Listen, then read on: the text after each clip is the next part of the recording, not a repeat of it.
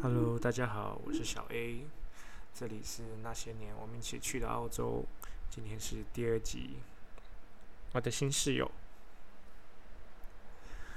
来了 Gaten 工作一个礼拜之后，我迎来了我们的新室友，一个男生叫 Eric，还有两个女生，一个是 Jane，一个是 Lisa。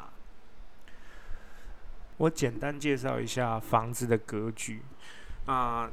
大门进去之后，它有客厅跟厨房。那客厅跟厨房其实是连在一起的，就是比较长。然后厨房是那种 open kitchen 这样。然后它有四个房间，一个主卧房，三个 single room 这样。那主卧房住着一对 couple 啊，那个男的是个军人，然后他读过军校，然后早早都退退伍了，所以他年纪也没有很大。然后另外一个房间住的那个留学生，我记得他叫 Tommy 吧。然后另外一个房间是空的，然后我睡了一间单人房这样。其实 Tommy 呢，他们在做什么？他们在引进台湾背包客，因为他们在澳洲留学，所以他们对澳洲这一块还算蛮熟悉的。所以他那时候在网络上告诉大家：“来，我帮你们找工作、找住宿，然后一个人要付他五。”五千块、一万块台币的佣金，这样，所以是他们做的事情。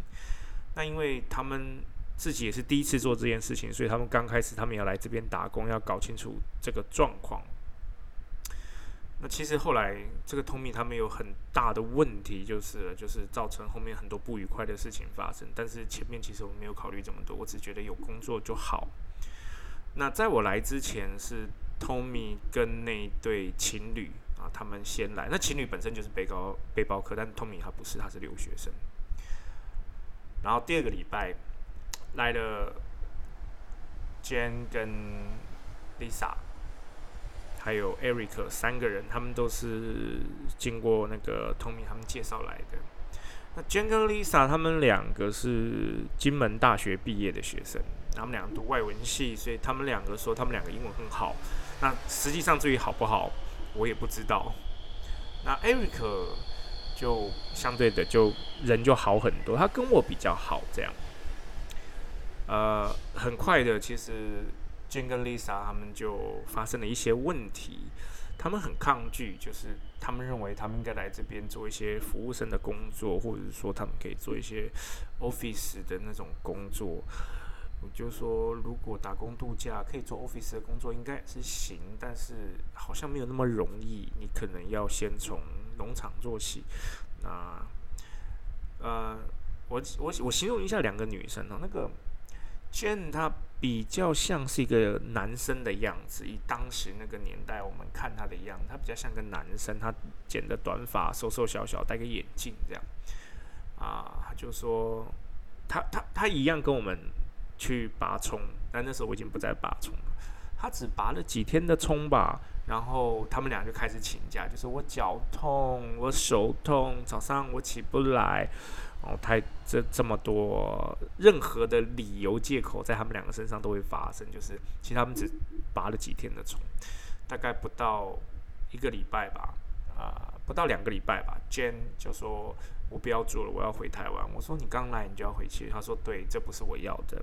其实他就说他要来这边赚一桶金，然后他回台湾要开一间饮料店。那时候很流行开珍珠奶茶店。然后他说他回去要开饮料店。我说好吧，那就祝你顺一路顺风这样。那其实 Jane 很快就离开了，他但他还是来了一个月，因为他机票是一个月之后会回去，所以他还是很快就离开了。那 Lisa 呢？Lisa 跟 Jane 他们两个是同学，所以，但是 Lisa 她看起来比较像个小公主的样子。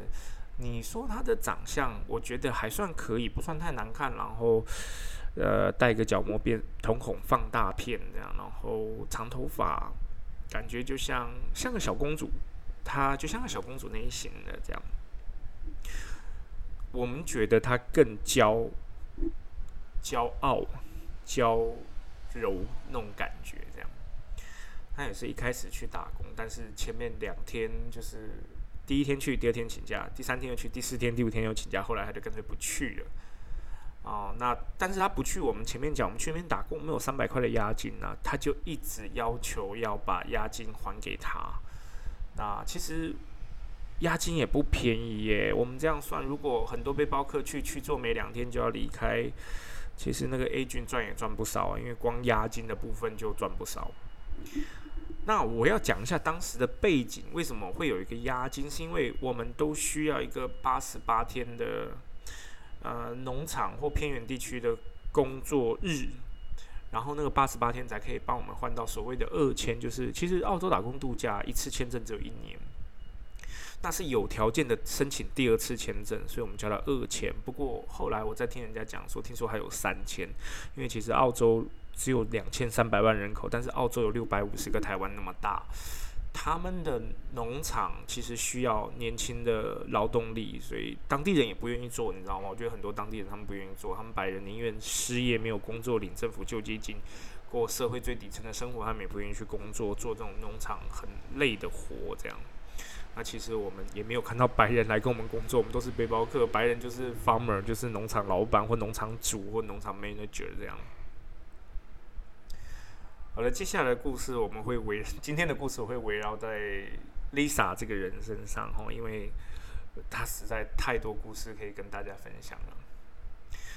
好了，第一第一个礼拜，因为第一个礼拜因为我是临时加进来的，所以其实我并没有付到付给那个 Tommy 他们佣金哦，他们有一直要有跟我讲说我应该要付，因为。这个讯息其实他们给我的，并不是我自己去哪里找来的，所以我应该要付的钱。我说，可是我现在没有钱。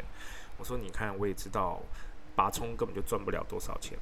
那后来，后来比较算我跟 Tommy 他们站在同一个阵线，是因为 Tommy 第二个礼拜之后，他就要离开那个租房子那边的 Gaten 的地方，那回到布里斯本，因为他毕竟在那边读书。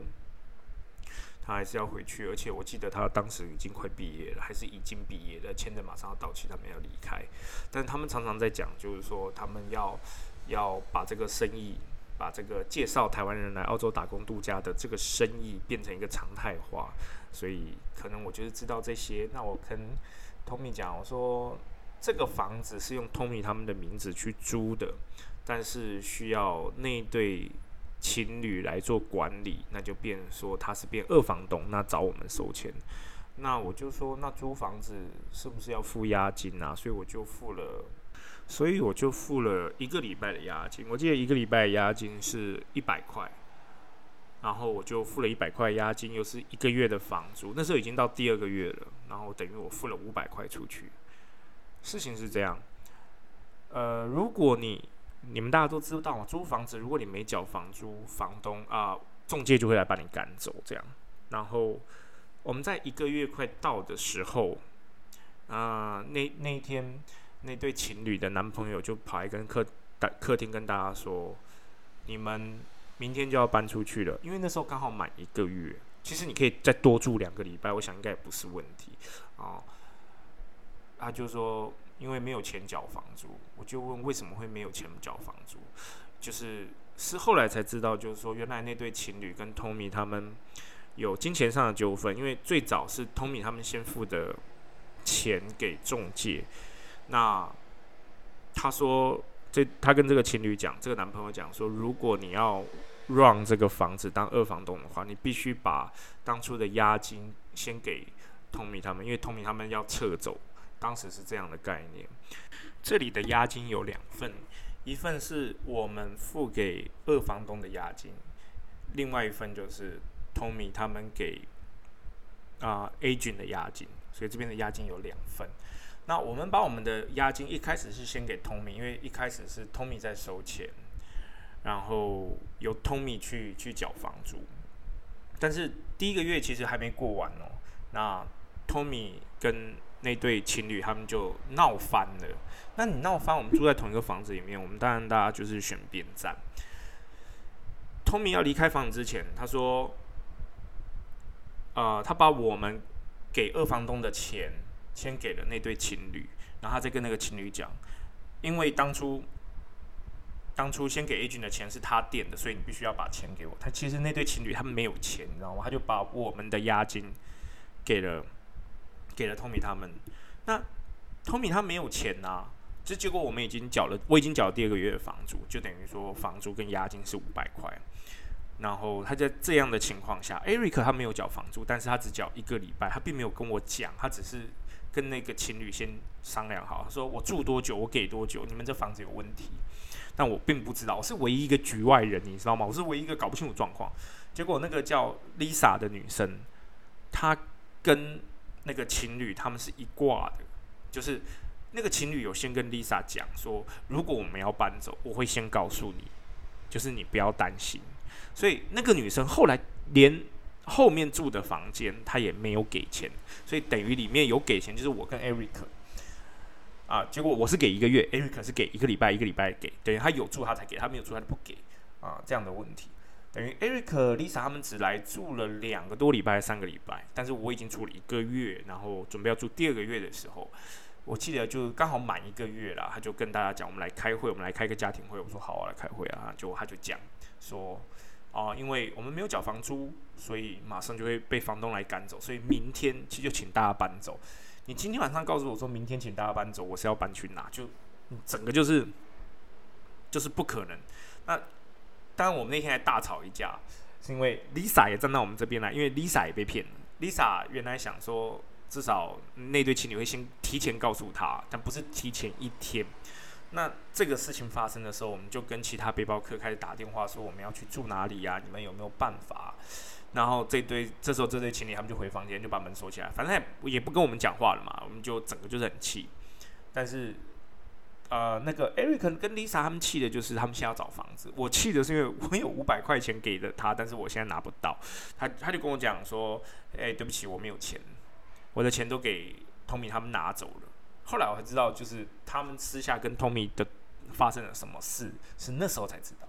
但是你就变成说，我们现在就整个就是很紧急的状况，所以我第二天我就去跟，我就在找房子，我就跟我的那个韩国的 A 君讲，说我最近在找房子。A 君说我今天没有房子，你要是早早就是那天的下午或早上讲，我可能还有房子，但是那天已经晚上七八点，我就说，那你明天拿着你的行李搬来来 office 等我。那我们那个我们那个 A 君，她是个女的，是个韩国女生，大概三十多岁吧，我觉得。就那一天，他带我回他家，就才发觉原来当地人的房子好大，家有超大的电视，在那个年代那种液晶电视，大概是五十寸、六十寸就非常大那种的，哇哦！然后家里面很豪华，我想你赚背包客钱赚的真是盆满钵满的概念。然后接下来，我觉得我又是一个痛苦的开始，因为我只有住在那个 A 君的家一天而已，第二天就到他他的 share house，他的 share house 我只能用惨不忍睹来形容，一个房子也是四个房间，但是那四个房间至少住了十二个人，至少住了十二个人，那里面还有 couple 房。所以 couple 房是住一对情侣嘛？那剩下三间房间，我记得一间房间可以睡到三到四个人。我睡的男生那一间，我们睡的四个人。啊，我们是男女混居哦，但是大部分都是韩国人，只有我一个是台湾人，还有一个日本人，好像有个台湾人，但是他也没住多久。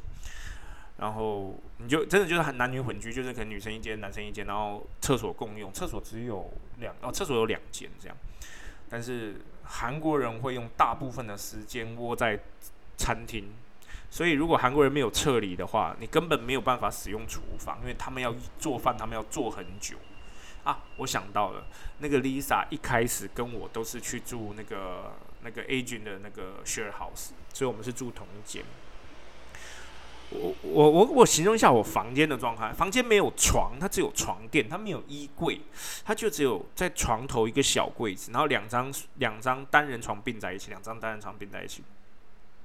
我住在那个房子住了一个礼拜，我的行李没有拿出来过，因为根本就没有位置，别的背包客都把房间放满了。我在澳洲的时候，我知道一件事，就是韩国人呢，他们可以接受家里面无尽的脏乱，但是出去必须要光鲜亮丽。你看到他们就是那个房间就是无尽的脏乱，他们就衣服丢了这里丢那里，衣服脱了就这里丢那里丢，然后也不洗，然后吃完饭煮完的餐具，然后摆满了整个琉璃台，几乎都快没有地方摆，洗水槽里面都是他们的碗，你根本没有办法煮饭，你有米你没有办法煮饭，你只能吃泡面。所以我在那个房子住了一个礼拜。对，那个房子也有押金，也是一个礼拜的房租，一个礼拜的押金，大概也是两百块。我在这样的情况下，我只能拼命再去寻找其他地方住。Eric 比较好运，他被他那边工作的人介绍到一个他们的 supervisor 的家里。他们的 supervisor 呢是纽西兰的毛利人，他们人真的很好。那个毛利人的妈妈就好像一个礼拜一百二啊，一百五。他跟 Eric 就说：“我来我这边住，住一个房间，然后我每天给你们准备晚餐，只有晚餐而已，早午餐没有。那这比较像 home stay 这样。”然后他就他就同意了，反正他就是去那个毛利人的家里，然后毛利人的妈妈也在工作，他的儿子女儿也在农场工作，所以等于说一家三口，他每天也就直接载着 Eric 去工作，所以 Eric 不需要自己再另外去搭车什么的。我觉，总之觉得 Eric 还蛮幸运。然后当时我不愿意待在我那个房子啊，我最喜欢去 Eric 他家，也不是很远啊，走路大概也就十几二十分钟就会到了，没没那么远这样。虽然说乡下，嗯，乡下其实也没什么地方，所以我就会去 Eric 家跟 Eric 聊天，这样。因为我英文不好，然后 Eric 他来的时候，他先去过语言学校待了三个月，所以他英文还可以吧。那我记得有一天是周末，然后我们就去 Eric 家玩，然后 Eric 他那个房东啊，那个屋主啊，就是说来来，我们一起来 party party。我说啥什么 party？就他就他的他的儿子跟女儿，就我第一次生命第一次见到这个东西，跟大家形容一下，他就拿了两个铁汤匙，然后铁汤匙的末端呢是缠上胶带，然后再套那种我们冲水那种黄色的橡皮管，然后把那两个把那两个汤匙拿去火火炉上面烤。那你会想，我当我当时也是看到烤这个要干嘛？结果没多久，他们拿出一个。果一个果实，一个圆球形的果实，然后压扁，里面已经干掉了，然后压扁，然后是一丝一丝一丝的，这样有点像椰子那种感觉，那种一一丝一丝。我想那个果实是要吃吗？他们从口袋里拿出来，已经压扁的果实。然后呢，他们就把那个果实放到两根汤匙的中间，他用汤匙去。烫热烫焦那个果实，那不是烫烫那个果实就会冒烟吗？对，他们在吸那个烟，我就问他们是什么，他们跟我讲这是 marijuana。我说 marijuana，marijuana。我经过再三的确认，我查一下字典才知道这东西是大麻，大麻种子这样，就大麻果实。我说这是合法吗？他们跟我讲合法，怎么不合法呢？我说哦，原来在澳洲吃抽大麻是合法的。他说：“对啊，但是你卖就不合法。”我说：“那你哪里来的大麻？”他说：“我买来的。”好的：“OK，好吧。”真是，真是颠覆了我的三观，让我知道一个新的东西，就是原来大麻的种子是大麻的果实是绿色的圆球形的东西，但是他们买到是干掉的啦，就是就压扁干掉，它那样一丝一丝。那我这边就想到，而而且大麻烟的味道不是香烟的味道，是还蛮奇特的味道。然后他后来就是他给我们抽，就不是那个直接闻，因为他们说那个闻那个味道会让你天旋地转这样。他直接我们在澳洲的香烟是这样，他澳洲香烟非常贵，但是如果是卷烟的话就会便宜很多。卷烟就是卖你一包烟草，卖你一包烟纸，卖你滤嘴自己卷啊，这样完全都 DIY 的形状，就是你就可以比较省钱。我记得一大包烟草大概二十块吧，然后卷烟那个纸就很便宜，就是五十 cent，然后。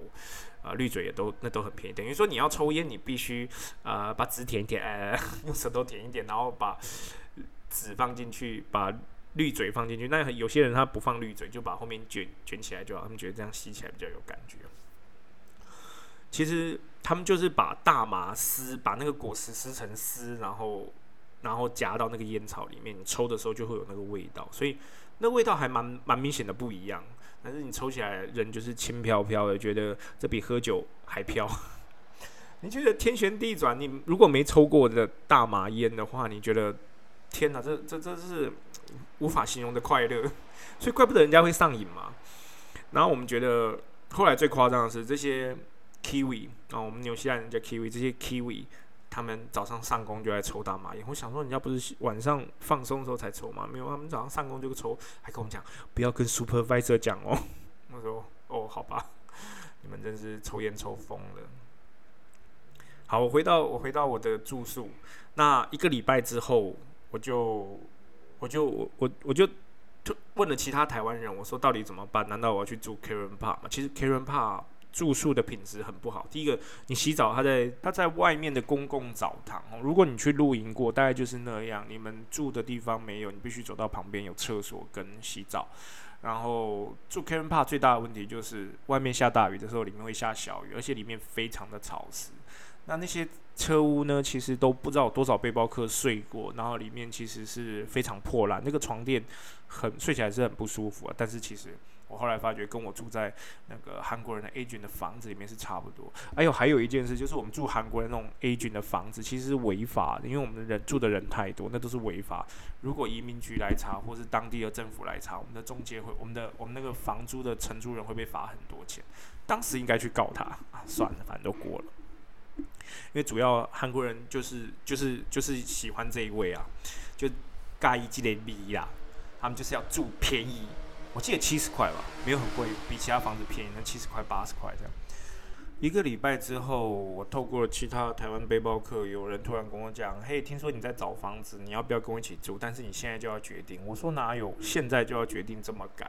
他说：“对，你必须现在就要决定。”然后我就想一想，好吧，反正我也不想住这个房子，所以那我就我决定搬，我要搬这样。他就说好，他就去跟房东讲，他就说：“哦，我们有两个男生要住一个双人房，哦，所以我们就住进去那双人房。这个人叫 Peter。”那我们接下来还有他的故事，他叫 Peter 大叔，他年纪不大，但是他看起来就是很老成的那种感觉，比较像宅男吧。他戴个大大的眼镜，然后有一点龅牙，然后身材不高，也不算壮，但是也没有胖，但是也不是瘦，稍微有一些肉这样。就是 p 的大叔，一开始觉得他还不错啊，至少他找了一个房间，然后我们可以一起睡，至少是一个房间。两张单人床，两个人睡，中间隔了一张桌子，所以我们觉得这样睡还不错啊。然后我们 share 房租嘛，就是一人一半这样。我记得也是一百块上下，是九十块左右。因为双人房他不会收单间的钱，那双人房就会稍微比单间便宜一点。我也觉得还不错。但是后来马上发生了其他的事情，是因为有人跑过来跟我讲说。嘿，你们怎么可以这样抢了别人要住的房？人家已经准备好要搬出去了。一对情侣也是也是认识的，就是因为我们去抢了人家的房间，所以我们不能搬出去了。我说是吗？我不知道状况为什么是变这样，但是人家一开始就对我生气，但后来才知道其实不是我的问题，是 Peter 大叔的问题。那对情侣对 Peter 大叔很好，因为 Peter 他就是一个人，他就是宅男，他也不大会去跟人家沟通啊、交际啊什么的。就是也没有人太想愿意理他了，因为他人就是怪怪的这样子。他他在他在 Karen Park 的人缘也不太好，但是这一对情侣对他比较好，就是能照顾他就照顾他。那这对情侣有一天就跟 Peter 讲说：“啊，我们准备要搬出去，那我们看了一个好房子在哪里？它是双人房这样。”他跟 Peter 大叔讲完这个事，Peter 大叔就去问房东说：“你可以租给我吗？”但是那对情侣那时候好像还在犹豫吧，还没有付定金还是怎么样的，就是。所以，但是人家情侣已经确已经到处跟人家讲，他们准备要搬喽。譬如说礼拜一、礼拜二要搬，还是礼拜二、礼拜三要搬，就是已经确定好了。连 Kevin Park 那边都已经确定，就跟人家讲我们不续租了。这样，结果 Peter 在礼拜天上午跟我讲这件事，叫我下午就要搬进去，不然不搬进去也得付房租。我就说好吧，那我下午就搬进去这样。然后，所以人家那一对情侣，那尤其那个女生说，她对 Peter 大叔这么好。结果最后被 Peter 摆一道，然后我还跟着帮，就等于说我是帮凶这样。因为 Peter 如果一个人，他还是必得必须付两个人的房租，所以那个女生好生气，好生气。他们说他们就在 Karen Park 多住了一个礼拜，然后后来找其他地方就搬走。他在 Karen Park 多住了礼拜，因为气得要死这样。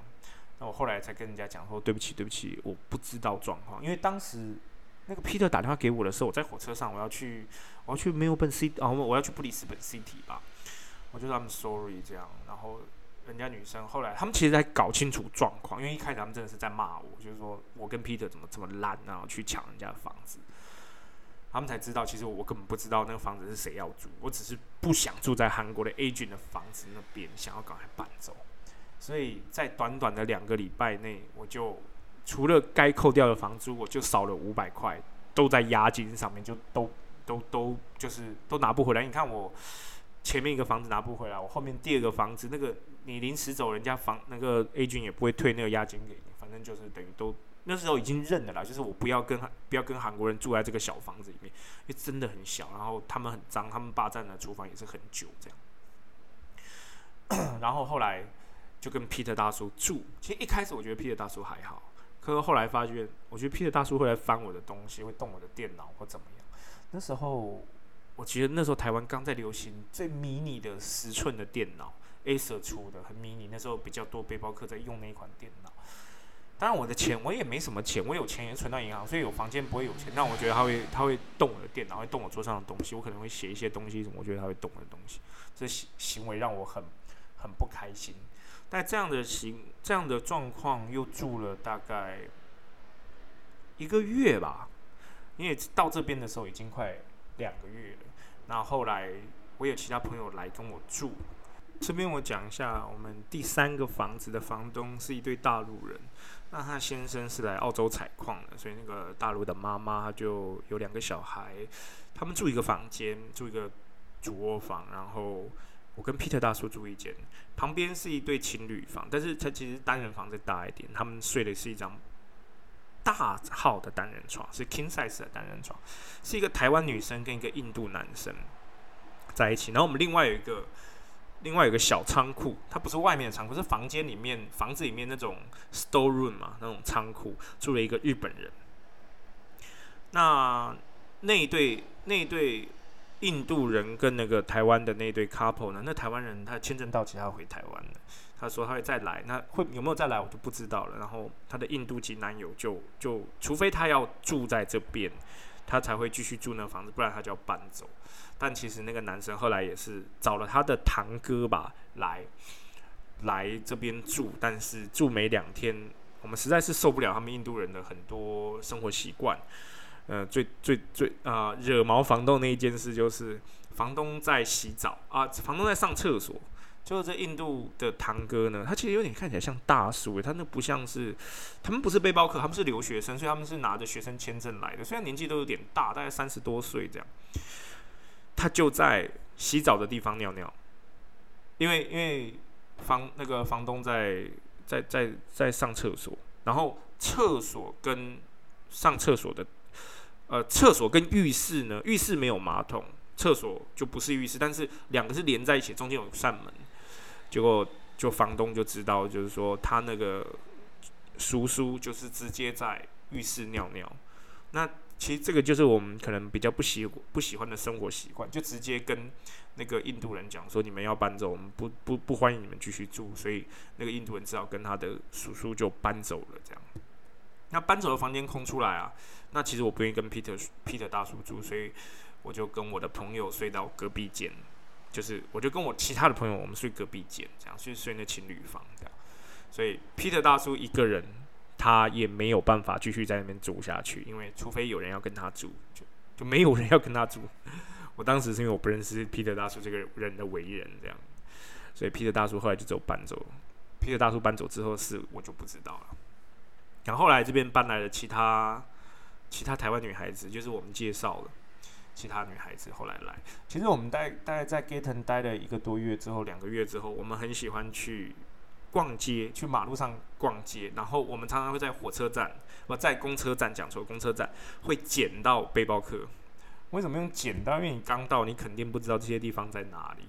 我就跟 Eric 干这个事情，我就 Eric，我们两个就去逛逛逛。因为你知道公车什么时候来嘛？我们就那边看，我们就看，我们就说你们来干嘛？我们也没有赚人家钱，就单纯就是。想帮助刚来的背包客，我说你们来干嘛？打工度假，找到工作了吗？找到地方住了没有？来，我带你去去那哪里住住 Karen Park，去把人家推进火坑，也没有推进火坑啊，至少就是让他们接下来一天可以很快的东西都上手，可能找工作，然后我们告诉他辛苦哦，非常辛苦，非常累哦。有些人是都可以接受，那当然是有些人是不能接受。那我们就说哦，这边工作是什么情况？那住是住什么情况？你住好工作，你找好工作之后，再带你去 Karen Park 住，因为 Karen Park 不喜欢那种没有工，那 Karen Park 那个那个 owner 啊，那房东吧，那个 owner 不喜欢没有工作的人来，因为没有工作的人来代表你住不久，他还要为了安你还要安排房间，所以很麻烦。那 Karen Park 总是有地方住啊，所以我们就说，你看你要不要在这个工头这边做？那薪水不多，但是你至少有工作可以做，啊，你就先做的，后面你会认识其他台湾人的话，你再换其他工作。所以我们就这样安排了好几对吧，我们就在路上嘛，我们 就跟 Eric 无聊就去马马路上捡，看能不能捡到人。今天通常都是下午，人家不会早上来，那早上我们也没空，我们早上在打工，这样。这就是我跟 Eric 的事。我跟 Eric 我们在 Gaten 路上帮其他背包客，也算蛮好玩的啊。至少我们也没跟人家收钱，就带人家了解你买什么，你需要买什么，然后大概就很多人会跟我们当好朋友。我们在我们来之前，我们听过 Karen Park 有个村长，一个台湾人，他住了住了整整一年的时间，但大部分时间都在那。我们在 Gaten 基本上一年四季都可以采到啊水果或蔬菜，反正什么东西就那边都有农作物，因为那边整个都是放，所以你都一定采得到很多的，找得到很多工作。你只要认识人够多了，那你即便今天就是你可以这边找到很多工作。所以人家告诉我们说，之前村长就是在 Gaten 做这样的事情，帮助来台湾来的背包客，让大家在这边更快的找到房子、找到工作，更快的上手，不会说你来的时候。啊，都搞不清楚要买什么，要吃什么，去哪里干什么，这样办手机啊，办门号啊，啊，就是所有的零碎的事情，所以让更多的台湾人在这边比较好工作。所以之前 Gaten 应该也算一个台湾比较大的台湾的阵营，但是后来因为那个那个村长走了哈，村长走了，就大家就慢慢就没有人在做这件事，只是我们知道之后跟 Eric 常干这件事。好的，今天我们先说到这边，明天跟各位讲有关。Lisa 的故事，她的故事真是太经典了。其实我到现在还记得 Lisa 的事情，我没有她的照片，所以没有办法跟各各位讲她她是怎么样。但我就是说，她大概形容一下是那个样子。明天我跟各位讲 Lisa 的故事，希望大家会喜欢。大家晚安。